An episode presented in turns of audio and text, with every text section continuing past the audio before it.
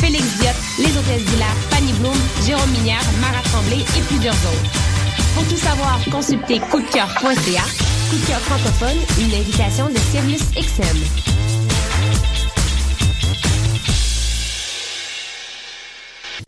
Du 18 au 21 novembre, M pour Montréal présente sa dixième édition et met le paquet. Préparez-vous à quatre jours de concentré musical et de découverte. Plus de 100 groupes locaux et internationaux. Un marathon musical partout à travers Montréal. Ne manquez pas Grimes, Louis-Jean Cormier, The Deers, Milk and Bone, Plants and Animals, Loud Larry Adjust, The Franklin Electric, Duchess Says, Chocolat, We Are Wolves, Manu Militari, Danger, Mister Valère, Dilly Dally, Dead Obies, Pierre Quendeuse, Safia Nolin. M pour Montréal du 18 au 21 novembre. Programmation complète, passe festival et billets sur mpourmontréal.com.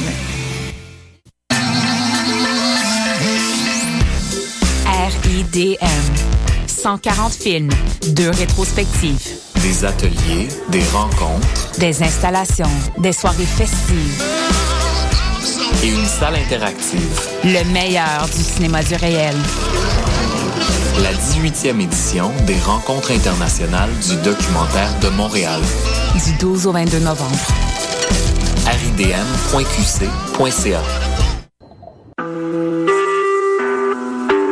Vous écoutez Choc pour sortir des ondes.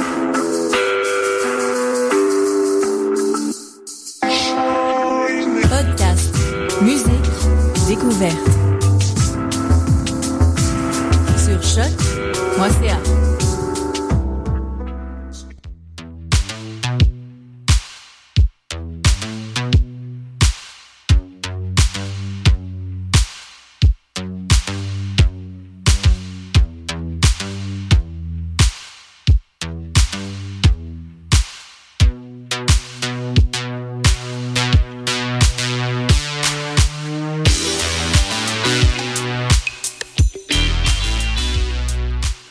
Bonjour auditeurs de choc, ici Félix Deschênes, 11 novembre et vous écoutez Le Monde en marge, émission qui cible des sujets internationaux qui ont échappé aux médias québécois.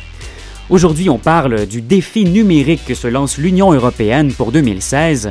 On traite d'un changement aussi de législation autour du novel food, donc euh, des aliments nouveaux qui font leur entrée en territoire européen. Et on termine en parlant des incendies violents qui font rage en Indonésie.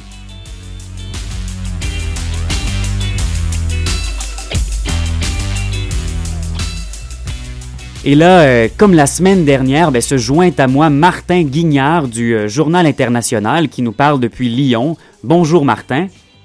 Bonjour Félix, bonjour à tous. Et euh, bien sûr, donc je suis pas seul en studio à l'UCAM. Il y a Clément Barguin qui est avec moi. Bonjour Clément. Salut Félix, salut Martin. Et donc une petite pensée pour notre collègue Charlotte Martinet qui est malade et qui doit prendre du repos en ce moment. On pense à toi Charlotte. Euh, je suis sûr qu'aussi que Martin à Lyon pense à toi également. Alors, on va parler immédiatement du, du premier sujet. Donc, comme on l'a dit plus tôt, défi numérique à l'Union européenne. Donc, Martin, euh, l'Union européenne bénéficie déjà d'une monnaie unique, d'une économie unique et bientôt peut-être alors d'un marché digital unique? Eh bien, c'est en tout cas ce qu'a annoncé le commissaire européen pour l'économie numérique, mhm. Günther Oettinger, lors de l'ouverture de la conférence ICT 2015 qui se tenait à Lisbonne le mois dernier. Les ICT, ou en français les technologies de l'information et de la communication, constituent effectivement une des priorités de la Commission européenne qui voit en elle la quatrième révolution industrielle. Oui, ou euh, ce qu'on appelle désormais l'industrie 4.0, là. Tout à fait, tout à fait, c'est ça. Et si on veut refaire euh, l'histoire, il y eut tout d'abord euh, l'arrivée de la machine à vapeur et l'extraction en masse du charbon au XVIIIe siècle, ce qui entraîna le développement des nouvelles industries, textiles ou métallurgiques par mhm. exemple, puis l'électricité et l'extraction du pétrole qui a permis l'adaptation de l'acier et de l'aluminium pour les industries de pointe, dont on peut citer euh, l'automobile en tant que meilleur exemple. Exact. Et enfin, dans la deuxième moitié du XXe siècle, on découvre la puissance de l'énergie nucléaire, élément clé de ce que l'on nomme la troisième révolution industrielle. Et là, euh, Martin, on est au début donc du 21e siècle et tout est numérique. Tout est numérique, effectivement, et l'industrie 4.0 aurait déjà eu lieu, d'après la Commission. Et en effet, Félix, euh, l'économie européenne, on le constate déjà, est irréversiblement marquée par le numérique. Mhm. Du transport à l'éducation, de la communication au service à la personne, en passant par l'agriculture, les voitures, euh, les villes, les machines, je ne vois tout simplement pas de secteur qui ne soit plus dépendant du numérique aujourd'hui en Europe. Mhm. Rapporte euh, aussi un article du journal international paru le 28 octobre dernier, euh, qui a été rédigé par Clarisse Boyer, euh, Clarisse Boyer qui était à Lisbonne lors de la conférence ICT 2015 intitulée Innovate, Create, Transform. Innover, créer, transformer. Exact, et c'est là, donc pendant cet événement, que la Commission européenne aurait voulu communiquer ses, ses objectifs en matière d'économie digitale pour 2016? C'est ça. Il s'agit effectivement pour la Commission européenne de projets à court terme. hein. On parle de favoriser la création d'un marché digital unique euh, d'ici la fin de 2016.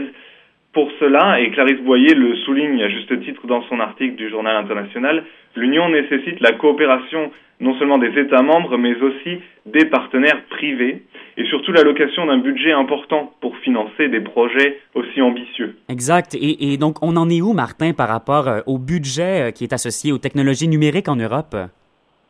Eh bien, l'Union européenne, de ce côté-là, a d'ores et déjà débloqué le programme le plus important de recherche et développement. Mhm. Il s'agit d'un programme intitulé Horizon 2020 et lequel le programme prévoit un fonds de près de 80 milliards d'euros Wow. disponible sur 7 ans à partir de 2014, donc déjà l'année dernière. Mhm. On peut aussi compter sur les investissements privés que cette somme enthousiasmante de financement va encourager pour générer des grandes idées dans les laboratoires et bien sûr à terme les commercialiser en Europe d'abord pour rester compétitif, notamment face aux géants américains du numérique, puis dans le reste du monde. Mhm. mais, mais Martin, donc avec tout cet argent-là qu'on a accordé à la recherche et au développement numérique pendant depuis l'année dernière, euh, moi je me demande quels sont les projets qui ont déjà vu le jour? Oui, alors il y avait déjà plus de 7000 exposants à venir présenter leurs innovations à Lisbonne lors de l'ICT 2015, ce qui nous donne déjà une idée du nombre de projets dans les coulisses ou en phase d'entrée sur le marché. Le numérique, ou le digital si l'on cède à l'anglicisme, Mhm. a permis de comprendre comment fonctionne notre cerveau. Ainsi, anticiper les dysfonctionnements cérébraux et améliorer les chances de guérison des maladies neuronales, c'est l'ambition du Human Brain Project, le projet cerveau humain qui rassemble plus d'une vingtaine de chercheurs européens. Hmm. Alors, aussi côté éducation le projet visionnaire nommé No One Left Behind, personne laissé derrière, Oui. qui a déjà été mis en place dans une école à Graz, en Autriche. Il s'agit ici de rendre la programmation accessible à tous à travers l'application euh, Pocket Code. Hmm. Alors les élèves se sont vus offrir dans cette école des tablettes en cours pour comprendre comment on programme une application. Mhm. Euh, donc faire de la programmation à la petite école, c'est quand même très innovateur. Et qu'est-ce qu'elle permet de faire justement cette, euh, cette application-là, par exemple? Par exemple, un élève a mis au point une appli où l'on doit reconstituer une phrase en anglais pour en apprendre la grammaire. Une autre a numérisé une carte de l'Europe et quand on touche un pays, l'application en donne le nom en espagnol. Alors ce sont des choses assez simples Mhm. pour l'instant, mais c'est une excellente entrée en matière dans la programmation. Oui. Même moi, Félix, j'ai essayé cette application Pocket Code et en vérité c'est enfantin. Alors je ne suis pas allé très loin, certes, mon application euh, présente une petite grenouille qui se déplace sur l'écran, rebondit contre les bords et dit bonjour, je m'appelle Martin quand on tape dessus. Mais j'ai compris la base de la programmation d'un jeu vidéo. Mhm. Voilà ce que l'Union européenne finance, en espérant bien sûr de la part de ces jeunes développeurs des initiatives innovantes dans les années à venir. Oui, puis différence marquante, là, moi ce qui me fascine, c'est pas euh, justement des applications éducatives euh, purement destinées donc euh, aux, aux élèves, c'est eux-mêmes qui les créent ces- et qui les programment ces applications à teneur éducative. Moi, ça me donne le goût, euh, ça me donne presque le goût d'essayer moi aussi euh, de créer mon application. Mais, mais donc, en attendant, on peut se demander si ces initiatives-là, soutenues par l'Union européenne, ont que des effets positifs, Martin. C'est effectivement une des questions à poser, Félix. Et les éléments de réponse pour l'instant sont nombreux, mais encore flous, puisque le phénomène reste, malgré son ampleur, relativement récent, au-delà Mhm. de ses potentiels effets positifs sur l'économie européenne et sur l'abolition des frontières internes, également dans le domaine numérique. Donc, la création d'un marché digital européen unique aurait des conséquences bien plus larges et encore plus irréversibles en termes de protection des données personnelles en ligne, Ouais. par exemple, ou de gestion de notre environnement naturel. Mhm. Le sociologue euh, Jean-Luc Metzger, dans l'ouvrage participatif Communiquer à l'ère numérique, s'appuie d'ailleurs sur la sociologie du travail depuis 1920 pour démontrer la manière dont l'introduction de nouvelles technologies dans le cadre du travail prévaut souvent, et hélas, sur les ressources humaines. Mhm. Il finit par dire que la révolution numérique euh, actuelle ne coupe pas à la règle, et l'on tend encore aujourd'hui à méconsidérer les aspirations à l'autonomie, voire à l'indépendance des travailleurs concernés. Fin de citation. Mhm. Donc un message aux étudiants euh, de l'UCAM qui nous écoutent Ben oui. certainement, Exact. qui sont des futurs responsables en sciences humaines, politiques, de l'éducation ou de la communication. Euh, Gardez donc ceci à l'esprit que le numérique doit rester un outil pour le développement des organisations humaines et non l'inverse. Exactement. Sinon, on parle d'aliénation plutôt. Euh, ben, c'est un débat euh, justement qui a été assez chaud également ici. Si on prend le, cas de l'éducation, il y a des experts en didactique à l'UCAM qui ont montré des, réticences assez euh, marquées là, à l'insertion du numérique dans les classes d'école primaires, secondaires et même à l'université ici. C'est un débat naissant aussi. Et en tout cas, j'imagine qu'on va l'adresser plus sérieusement après euh, ben, que cette insertion-là ait été euh, peut-être mise à l'épreuve un peu plus sérieusement. Euh, merci beaucoup, Martin. C'est un sujet qui était fort intéressant. Et là, euh, on, va faire euh, tout en cohérence, euh, comme à l'habitude. On va poursuivre en musique avec le groupe très numérique, lui aussi, un groupe montréalais qui s'appelle Klondike et son morceau Mon beau perroquet.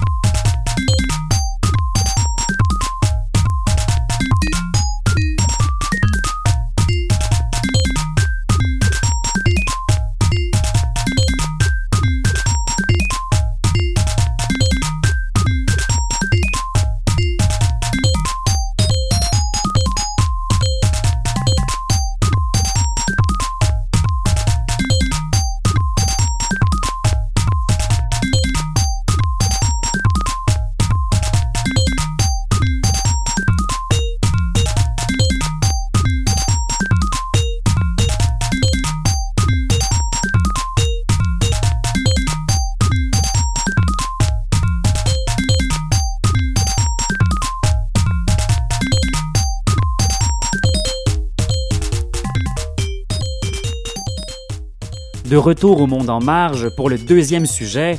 Donc le 28 octobre 2015, le Parlement européen a approuvé la révision de la législation autour du novel food. Euh, de nouveaux aliments risquent donc de se retrouver très bientôt dans les assiettes européennes. Des insectes et des nanomatériaux sont les menus de demain. Et là, euh, donc peut-être, euh, ça, sera sûrement délicieux, on verra.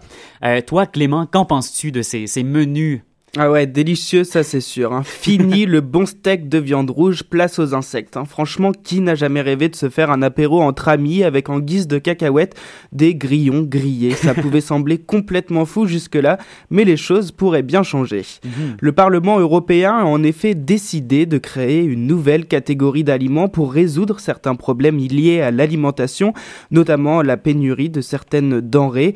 Et la dernière législation européenne concernant les nouveaux aliments date de 1997, une législation jugée archaïque par la majorité des eurodéputés. Mhm. Et c'est ensuite le Conseil des ministres qui devra approuver cette résolution du Parlement européen, mais c'est très fort euh, probable. Puis aujourd'hui, euh, dans le monde, où est-ce qu'on peut voir justement ce, ce, genre de mesures alimentaires? Alors aujourd'hui, seuls quatre pays autorisent la consommation de ces petits animaux, dont la Belgique et les Pays-Bas. Et à l'avenir, c'est bien toute l'Europe qui pourra consommer sans modération verre de farine, grillons, criquets et bien d'autres. Oui, ce serait à en faire justement exactement comme on, a déjà pu voir euh, en Asie du Sud-Est. Donc, ouais, tout à fait. Et sur 2 millions d'insectes dans le monde, environ 2000 seraient comestibles. Ce sont des aliments riches en protéines et aux qualités nutritionnelles reconnues. on pourrait d'ailleurs en parler à Georges Brossard, celui qui a, qui a fondé l'insectarium ici, qui arrête pas de vanter les qualités nutritionnelles des, des insectes. Faudra se prévoir une petite soirée euh, insectes grillés avec lui alors. Exact.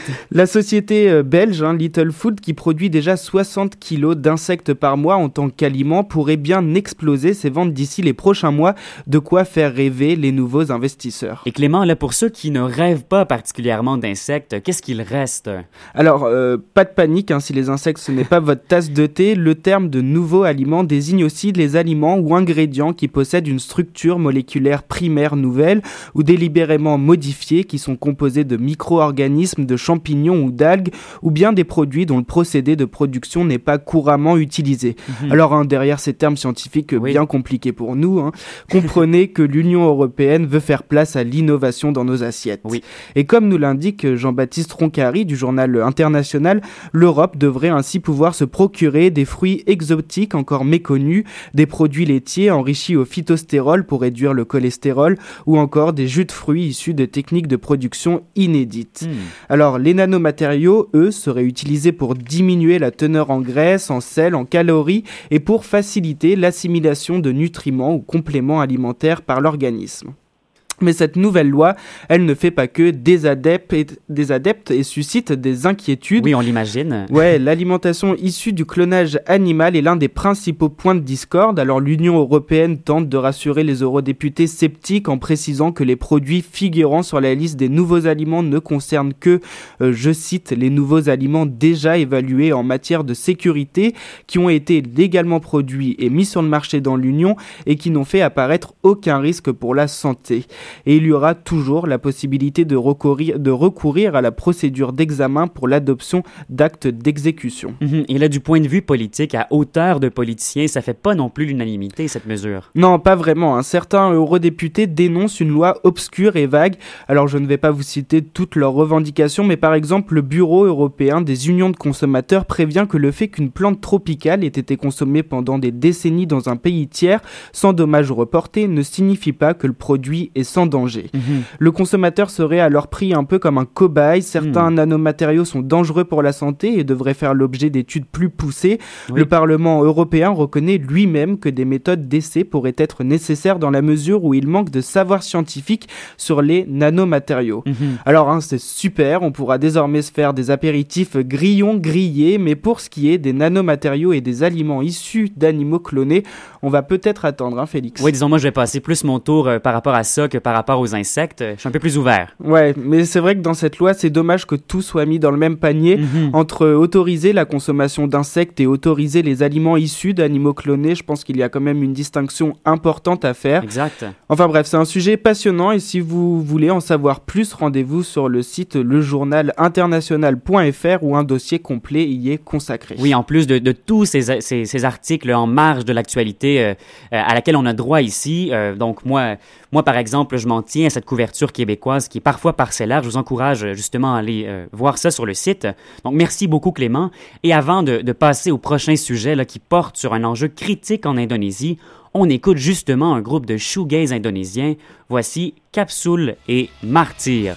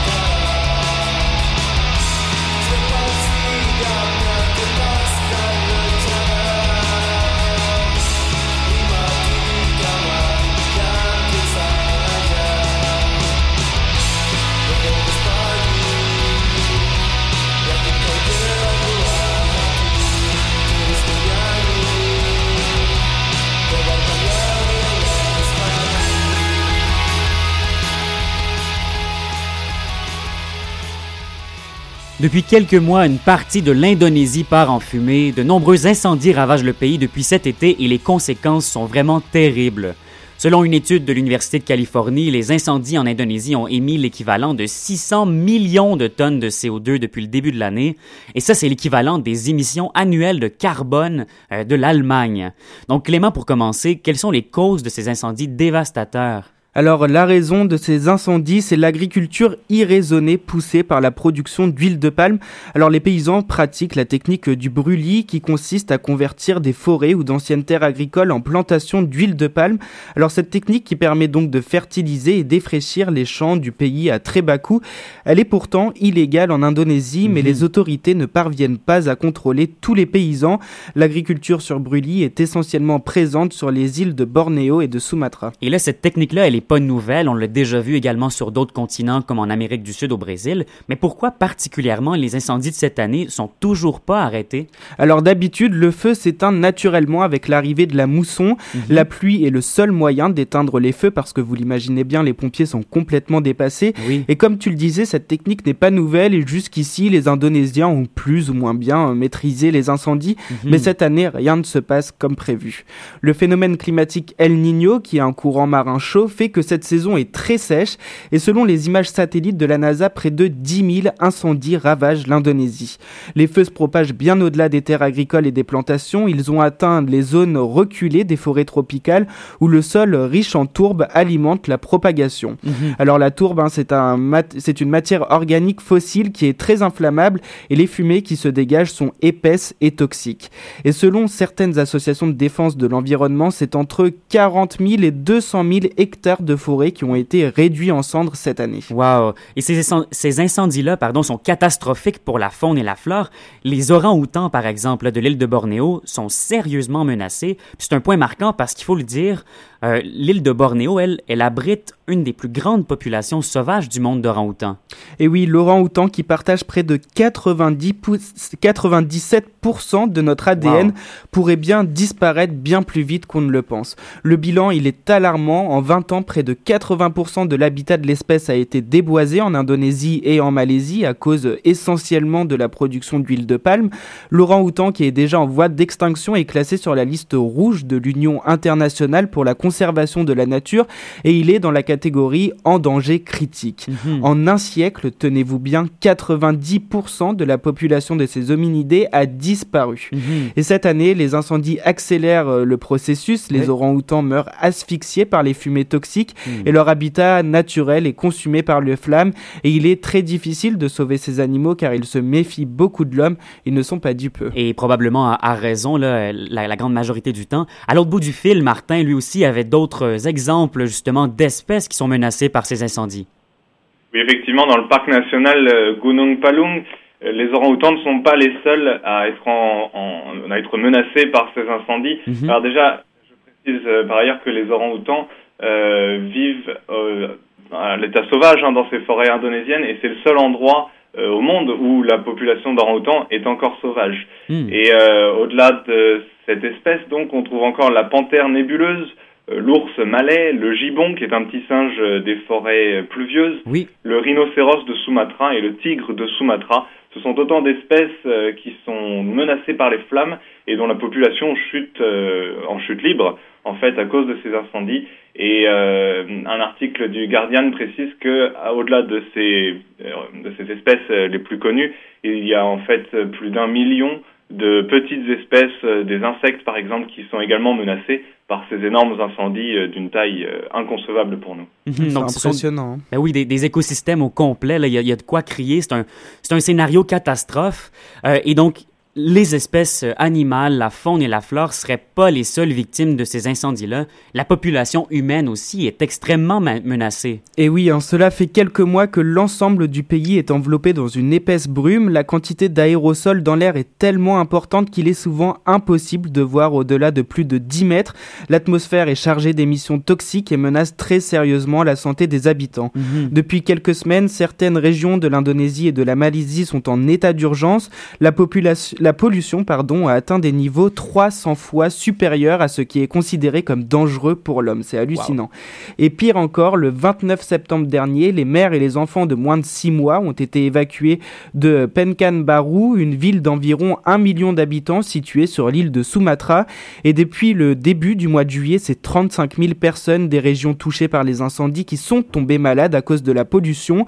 Et les populations pauvres, elles, hein, n'ont pas les moyens de se protéger, bien sûr. Donc, euh, justement, par rapport à ce constat qui était déjà euh, super accablant, est-ce que le gouvernement serait pas un peu responsable de la situation dramatique?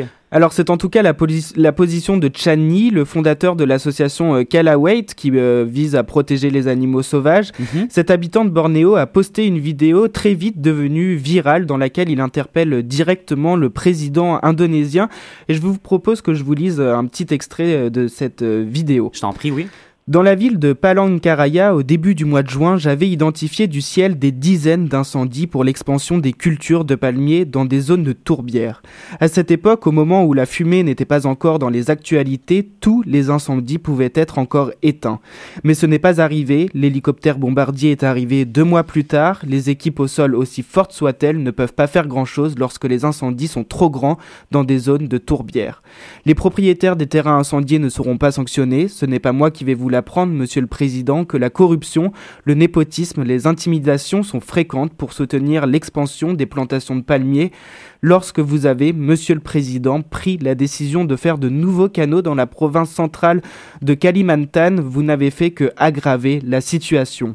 Ces canaux vont drainer la forêt, la sécher et faciliter les prochains incendies. Voilà ce que dit euh, cet habitant. Son discours est tout à fait intéressant et je crois qu'il n'y a rien à rajouter là-dessus. Exact. On, voit clairement l'impuissance et là, très rapidement, Martin, euh, impuissance qui est aussi décelable au niveau international, l'aide extérieure.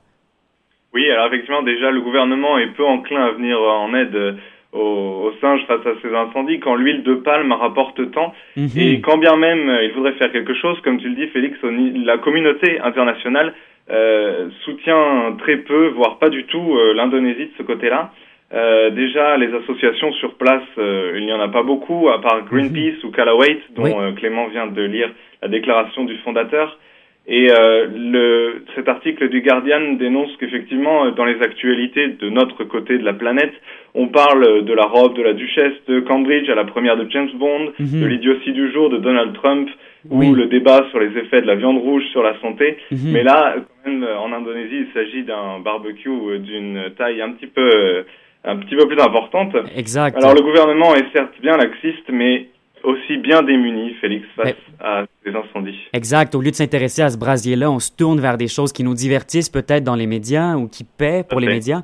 Euh, au moins, là, il y a plutôt aujourd'hui le ministre allemand de l'Agriculture, Christian Schmidt, qui a ordonné à, à l'industrie allemande de cesser l'importation d'huile de palme non certifiée. Puis même, là, il est allé un peu plus loin. Il a dressé euh, une causalité directe entre cette importation en Allemagne et le fait d'encourager et de cultiver les incendies qui sévissent encore au pays. Donc, on verra euh, peut-être que ça va ouvrir vers une solution euh, un petit peu plus rapide que ben là, ça a déjà traîné assez. Donc, on verra. Ce serait très intéressant à suivre.